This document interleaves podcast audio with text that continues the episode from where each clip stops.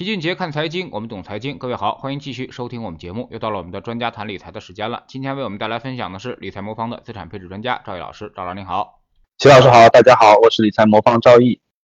夏季啊，本来应该是猪肉消费的淡季，但是这个猪肉价格啊，最近却并不平淡啊。那么最近。半个月吧，啊，那么一直这个处于一个上升阶段，而且这个上升的幅度啊还比较快啊。那么您觉得这一波猪肉价格的反弹是因为什么原因而引起的呢？啊，会不会一波大的猪周期又来了呢？您怎么评价猪肉？好的，这次的猪肉上涨啊，其实有基本面的原因啊，也有这个情绪面原因。但情绪面原因呢，我觉得我们政府已经开始比较快的进行干预了。我预计的这种投机的行为可能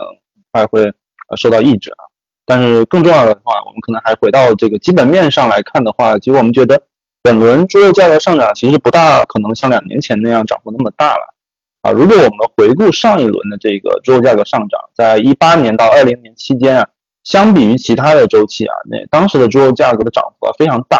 那除了猪周期本身的因素之外呢，当时还有一些啊环保趋严啊，导致这个养殖户退出市场这么一个大的因素。再叠加上呢，突如其来一个猪瘟的影响啊，就导致了当时的猪肉价格迅速上涨。那通常来说呢，猪肉价格的周期啊，大概是三到四年左右。也就是说，从一个价格的高点啊下降到低点之后，再回到一个新高，大概会经历到三到四年这么一个时间。啊，比如说一六年的六月份啊，当时的猪肉价格就形成了一个阶段性的一个高点，当时的批发价格达到了每公斤二十六块钱。到了一八年的五月份呢，当时的批发价就下降到了每公斤十六块钱的一个低点。那后面呢，又到了一九年十月份呢，价格就飞涨到了呃每公斤五十二块左右。那从一六年的高点呢，到一九年的高点，大概就是一个三年啊又三个月的一个时间啊。这其实就是所谓的一个猪肉价格的周期性的一个变化。那其实呢，所谓的这个猪周期啊，它背后啊，其实就是生猪供给和需求不平衡导致它那个价格的周期性波动。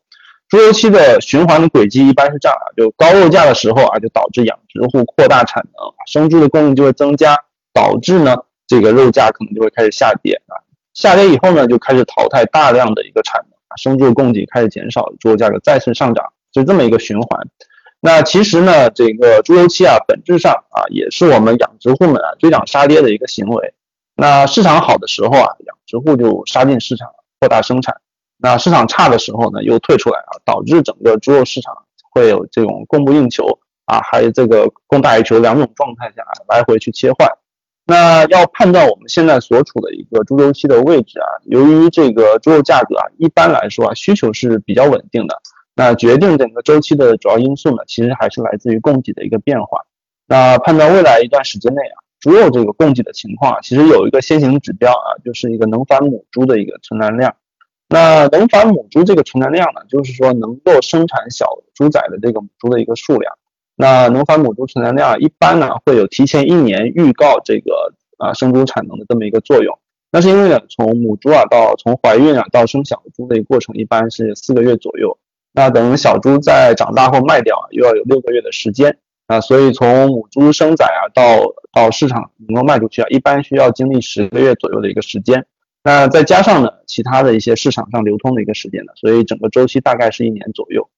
那回顾过去的一个猪周期啊，能繁母猪的成单量基本上都能很好的预测啊猪肉价格的一个周期。那为什么说本轮的这个猪肉价格涨幅可能不会像两年前那么大呢？最主要的原因也是因为供给端呢这个母猪的这个存栏量的去化是比较慢的。那本轮周期呢，能繁母猪的存栏量的下降的速度啊，其实远慢于过去的一个周期。截至到二二年的四月份呢，这个整个存栏量大概是四千一百九十二万头左右，从高点大概下降了不到百分之九。那相比前几轮周期，整个去化的过程有一个百分之十五到二十的一个去库存率呢，其实是低了不少啊。所以我们觉得本轮周期啊和过去猪周期有个很大的区别，就是它的供给下降比较慢啊。因此从基本面的供需来看呢，虽然我们觉得我们已经开始进入可能是猪肉价格的上升的一个周期了，但是。因为目前的生猪库存还比较高，所以我们不觉得它价格会过快的上涨。那相应的呢，我们觉得可能对下半年整个货币政策也不会产生太大的一个冲击。嗯，通常来说呢，这个这个肉类啊，产品价格变化是有一个周期属性的啊，包括原油、煤炭商品价格也会出现一些周期性的变化啊。行业周期的变化呢，很容易触动人们的感知，毕竟呢，人们最在乎的就是衣食住行。那么作为一名投资者，除了行业的周期变化以外，他可能啊更加在意的是经济周期的变化。那么请问赵毅老师，您觉得经济周期的变化现在对投资的影响有多大呢？或者说我们现在正处于一个什么样的周期？是的啊，周期是一个很有意思的一个话题啊，在投资中也很重要啊。就是从投资的角度来说啊，那我们在选择这个资产的时候，我个人呢是比较看重两个周期啊，一个是尺度比较长，大概可能长达六七十年的一个利率和债务的一个周期，那另外一个呢，可能是以几年为单位的这种经济周期。那利率和债务的一个周期呢，基本上决定了一个国别的选择啊。比如说我们之前常说的啊，中美两国呢，其实长期都处在一个利率下行的一个周期中啊。当长期利率下行的一个情况下呢，其实股票、债券啊都能够受益于这个宽松的一个货币政策。那选择这样的一个国家啊进行投资啊，其实在大方向上可以保证我们未来十几年投资啊有比较大的一个概率可以成功。那这个利率周期啊，本质上也是国力的一个体现啊。大家会发现，能够维持这种货币宽松啊，并且能够持续保持经济持续发展这种国家，基本上都是国力比较强大的一个国家。那这是因为啊，这些国家有比较稳固的一个生产能力啊，并且在国际贸易中啊，它可能也占据了比较有利的一个地位。那反观呢，一些小国啊，其实它并没有能力啊进行长时间的货币宽松。比如说最近发生了一些啊恶性通货膨胀的一些国家，比如说包括津巴布韦或者其他的一些新兴市场的一个小国啊。那你们会发现，一旦超发货币啊，它可能就引发了性通胀。通胀本质上也是因为它本国的整个生产能力太过匮乏，所以没有办法支撑这个宽松货币政策带来一个需求增长。那这个周期啊，持续时间一般会比较长。比如说啊，美国、中国啊，其实已经有几十年的时间都处在这么一个大的周期当中啊，这个可以指导我们作为长期的一个国别选择的一个参考。那时间更短一点的啊，经济周期啊，其实指主要是反映以几年为单位的这种，我认为它是一个政策的一个周期，它刻画的是一个在这个经济体啊，在这个发展过程中，它会循环往复的经历这个复苏、过热、衰退啊这么一个过程。那这个本质原因呢，是因为整个市场经济过程中啊，各个经济部门啊都存在的或多或少这种追涨杀跌的一个行为。那和我们之前讲的这个猪周期一样啊，在一个经济体中啊，如果它的产能啊会随着大家的预期啊不断的发生循环，那当经济啊刚刚从一个低谷走出来的时候啊，各行业的复苏啊会带来大量的投资机会，那这时候资本就要快速介入，那随着这个赚钱效应的一个显现呢，一个领域啊就会开始出现有一些过度投资的一个现象，那经济就会进入过热，那随之呢。啊，这个行业呢，可能就会面临这个优胜劣汰啊，大量的企业呢可能会退出市场，那整个经济呢可能就会进入衰退。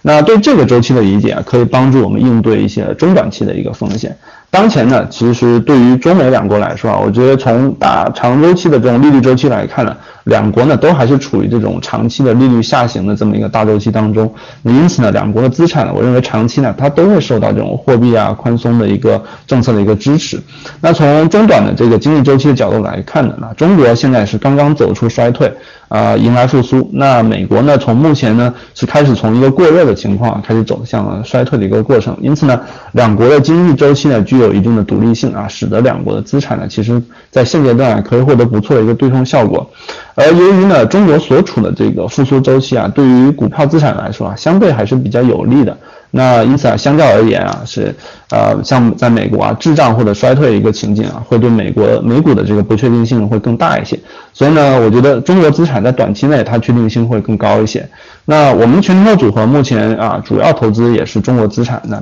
同时呢，也只有小部分小部分的一个比例呢，投资于美国市场。那也是基于这方面两个大周期的一个考虑。那么你们在产品的投资配置上啊，会考虑经济周期吗？或者是行业周期的变化对资产价格的影响吗？是的，我们会考虑经济周期的一个因素啊。这个经济周期对于投资来说还是比较有意义的啊。但是呢，呃，也想提醒大家来说，如果想要利用它来指导投资呢，其实还有很多其他的因素我们需要同时考虑。呃，比如说大家可能听过这个美林时钟的一个。理论啊，它其实就是把经济啊定义为复苏、过热、衰退、滞胀啊四种情景啊，来帮助大家选择资产。但是呢，也有人开玩笑的说啊，美林时钟到了中国以后啊，变成了美林电风扇啊。它言下之意就是说，很多周期性的理论啊，由于市场变化过快啊，它往往不能及时的给出好的一个投资建议。比如说，我们可能刚刚判断啊，经济要进入一个复苏啊，它马上又开始过热，甚至一些突发事件又引起一个衰退。所以这里就涉及到一个核心问题啊，就是市场和各种各样的经济周期啊、行业周期啊，到底谁更领先谁啊？如果大家喜欢研究数据的话，其实啊可以尝试自己整理一下各种宏观数据或者行业数据和金融市场这个价格之间的一个关系。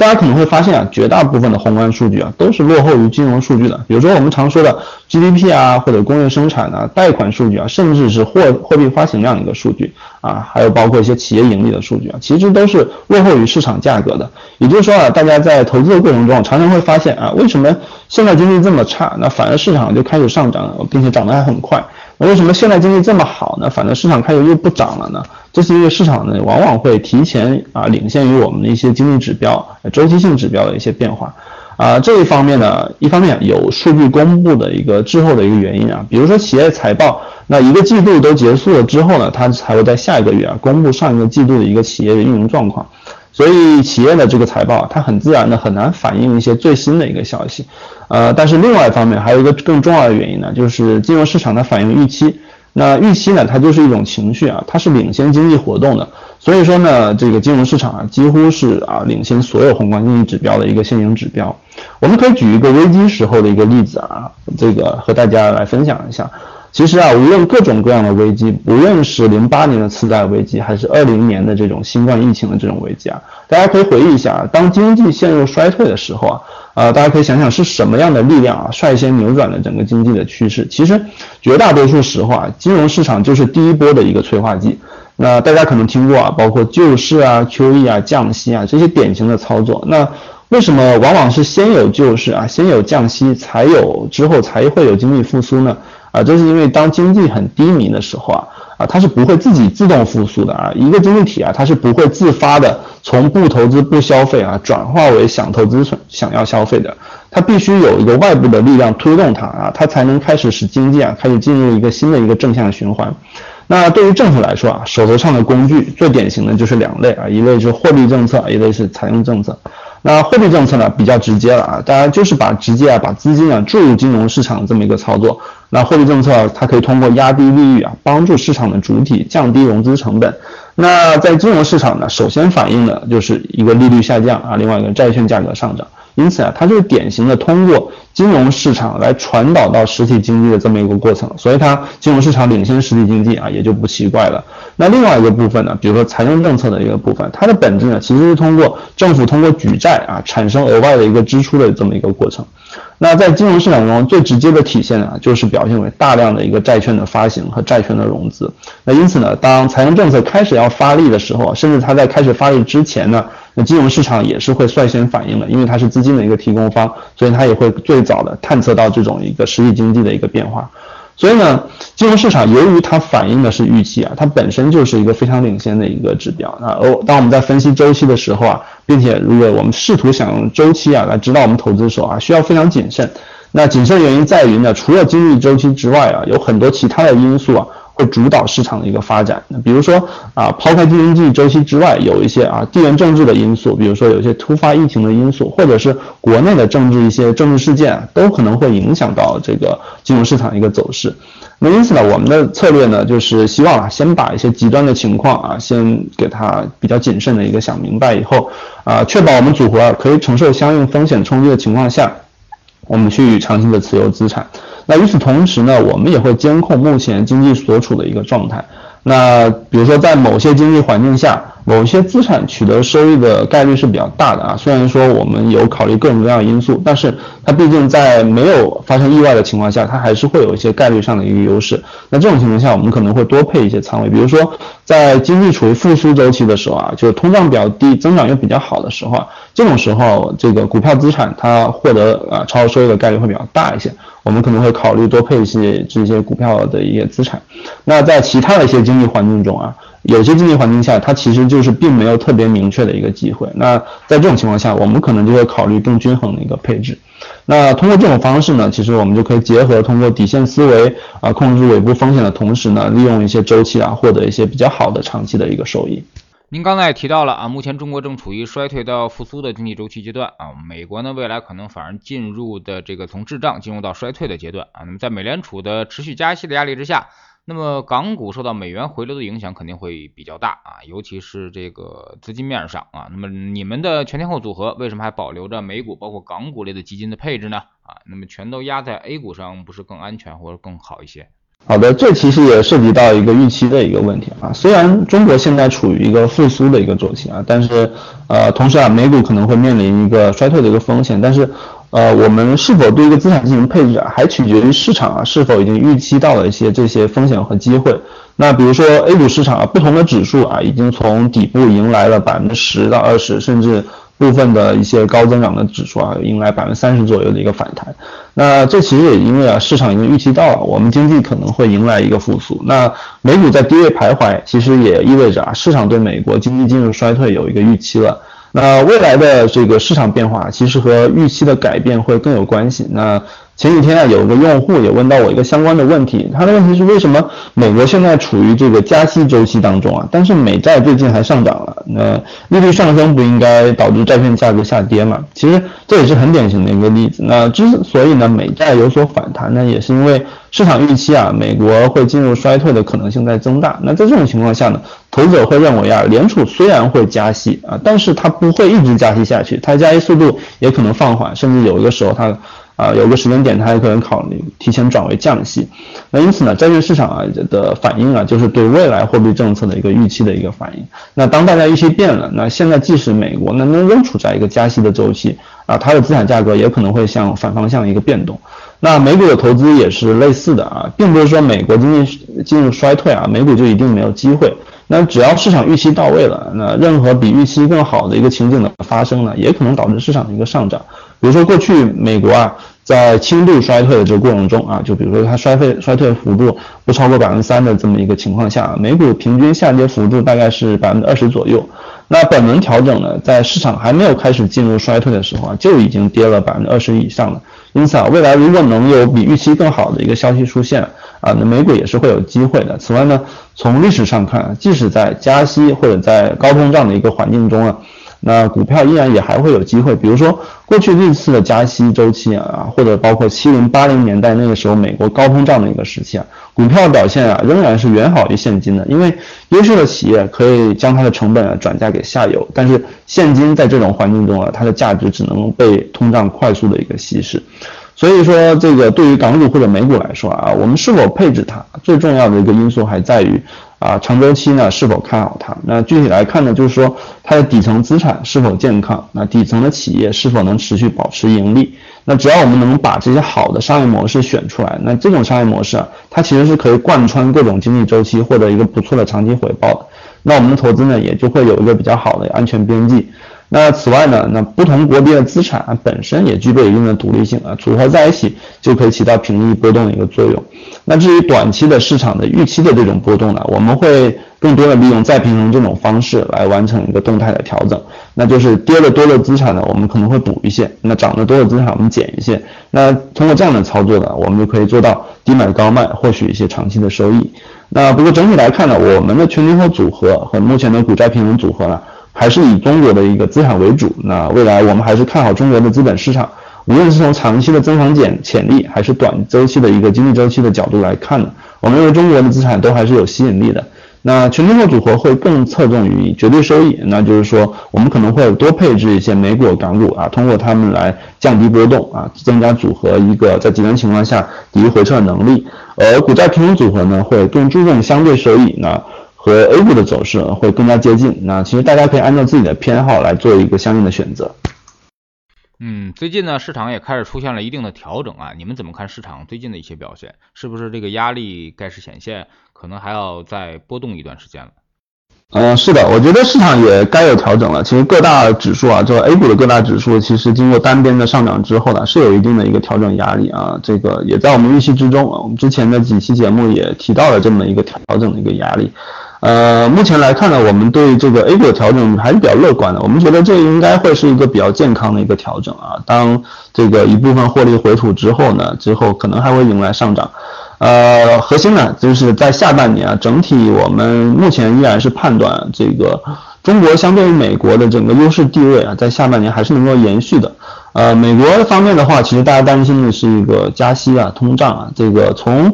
呃最新的一个油价数据来看的话，其实油价还在这个六月份呢，其实有所回落的。但是如果看美国的一个这个汽油的一个数据啊，就是这个原油提炼过后的一个数据，你会发现六月份美国汽油价格还是持续上涨，所以它侧面还是反映了一个问题啊，就美国现在的整个工业加工能力啊啊出现了一定产能的一个瓶颈。啊，所以这个它可能在下半年呢，持续还会面临一个通胀上行的一个危险。啊，包括在呃这周啊要公布的六月份的美国的通胀数据啊，许多经济学家也预期啊，可能还会继续再创新高。那一直到八月、九月、十月啊，就至少八月、九月啊，它由于一个基期的效应啊，就去年的八月、九月通胀。呃，有一个走缓的一个情况，所以整体来说，基数效应在过了七月之后啊，把一直到十月份啊，可能对美国都不是特别有利。所以，呃，美国整个通胀压力，我我觉得很有可能会持续到十月份啊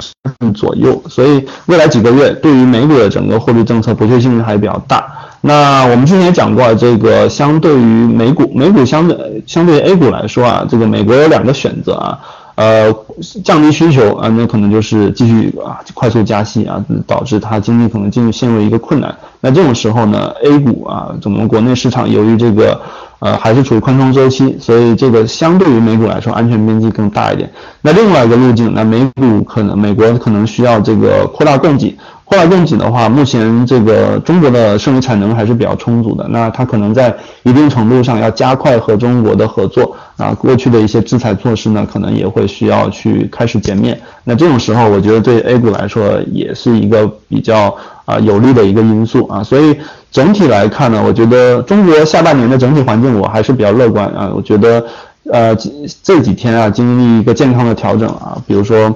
调整个百分之，现在已经调整大概百分之五左右啊，我觉得可能会有百分之十到十五的左右调整都是有可能的啊。但是从年底来看呢，相对现在一个点位，我认为啊，对于国内的资产来说还是比较健康啊，比较有机会的。那另一方面呢，这个。呃，我们如果推荐大家持续通过这种购买基金的方式啊，我们的 A 股基金，呃，相对于美股基金是可以产生持续的这种相对指数超额收益的啊。我们如果配置美股的一个基金的话，其实它更多的是能够跟住指数就不错了。但如果我们配置 A 股基金呢，不管是市场上涨或者下跌，我们都有很大的机会能够产生超额收益。所以相应来说呢，我们目前这个，我们最近做了一次调仓。啊，适当的降低一些美股的一个比例，放到了 A 股里面，也是考虑到这个下半年啊，无论这个市场怎么一个变化，呃，A 股的资产呢，考虑到它一个。呃，上涨趋势还有它基金的超额收益的能力呢，都还是有比较大的一个机会。那美股方面呢，它既然它的基金呢没法提供超额收益，现在中美两国的股票估值啊，其实三位数差不多。那我们觉得美股方面呢，我们可以等等待啊，它如果出现更大的一个安全边际的时候，我们再进行回补。我觉得啊，是一个目前来看比较好的一个选择。啊，非常感谢赵毅老师做客我们节目啊！最近大家都在关注的就是市场调整的这些话题啊。那其实呢，这个调整啊，那么基本上就是市场涨到了二月份的位置啊，流动性回补的这第一波行情基本结束了啊。那么下一波行情呢，或者下一个上涨的逻辑，基本上要等到业绩预期了改善啊。那么这个业绩支撑改善啊，大概得再等几个月啊。我估计这波调整的时间会比较长一些啊，大家要耐心一些。可能会持续个两三个月的时间啊，而且要等到这个确定性的这个业绩改善和确定性的社融上升啊，那么才可能发动这个第二波的一个行情。所以说呢，大家要务必耐心一些啊。那么通过配置的方式守在市场里面，甚至可以等调下来之后啊，再逐渐的加一些仓位。非常感谢赵毅老师，再见。谢谢老师，再见。